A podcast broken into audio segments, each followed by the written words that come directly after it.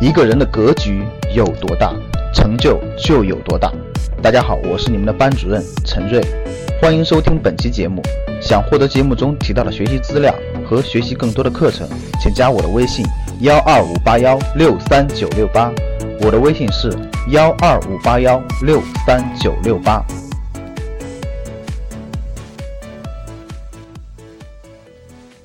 所以各位，货币低增长时代最大的影响就是房地产失去投资价值。我再说一次这句话，如果你还听不懂，我国内国外形势都给你分析完了，房产上涨的因素都分析完了，对吧？核心因素都分析完了。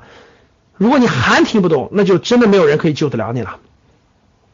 你的房子可能未来二十年都是下跌的，就可能未来二十年都是下跌的。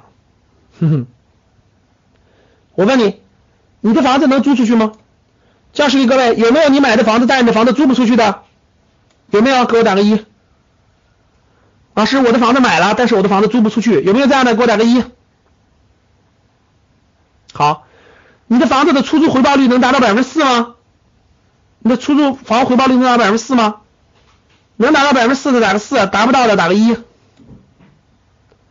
达不到的打个二，能达到四的打个四，达不到的打个二。你小区的入住率高吗？晚上以后那个小区里是亮灯的还是黑灯的？超不过连百分之三十都没到的，连百分之三十都没到的，打个三。超过百分之三十的，别打了，连百分之三十都没到的打个三。说我们家小区，我我我投资买房的小区，晚上打开灯的小区里入住率小于百分之三十，打个三。好，你的城市人口是流入的还是流出的？人口是流出的，打个四。我们家，我们家，我们这个城市人口是流出的，就是年轻人和工作劳力都不在这个城市，都是往外流出的。你亲戚朋友考大学都出去了，你的亲戚朋友考大学都出去了，然后你身边的劳动力都是出去的，回流的很少，回流的都是没有劳动力的，五十岁以上的忽略了，打个四。你的城市人口基数大吗？人口基数在五百万以下的，打个五。人口基数在五百万以下的，打个五。城市生产力发达吗？就是你的城市里头这个经济发达不发达，产业多不多，支撑产业多不多，工作机会多不多，经济有潜力吗？人均收入是增长的快还是慢的？如果不行的打个六。就老师，我们小地方经济不发达，除了开饭店、开美容院的、理发的赚钱，别的都不赚钱，基本都不知道该干嘛，工作机会特别少。除了当地有几个开矿的，搞点种植的什么都不赚钱，这种就是给我打个六。看到没有？一二三四五六，这不用说了吧？超过这里面超过一半的，就是我刚才打六里面符合百分之五十的，符合超过一半的，符合超过一半的啊！你们家房子未来二年下跌概率百分之九十九。就老师一二三四五六我全打了，有没有一二三四五六全打了？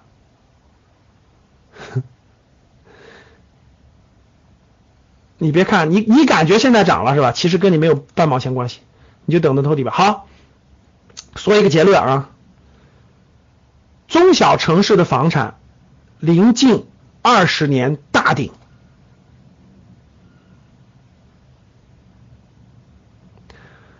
中小城市的房产啊临近二十年大顶，我就敢这么说。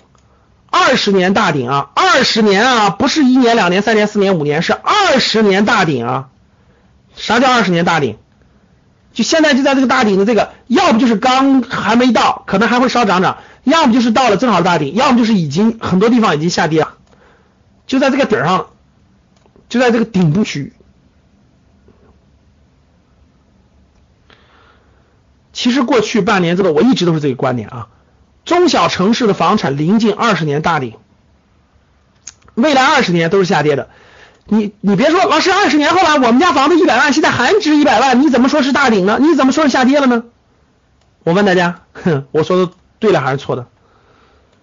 我问你们一点，你们家房子现在值一百万，二十年后还值一百万，你告诉我你是赚钱了还是亏钱了？回答我，回答我一下，你你们家房子现在值一百万，二十年后？你说老师，我们家房子二十年后值一百零一万，你凭什么说房子跌了呢？二十年后还值一百万，你们家房子亏大发了，这还用问吗？想获得更多投资理财、创业、财经等干货内容的朋友们，请加微信幺二五八幺六三九六八。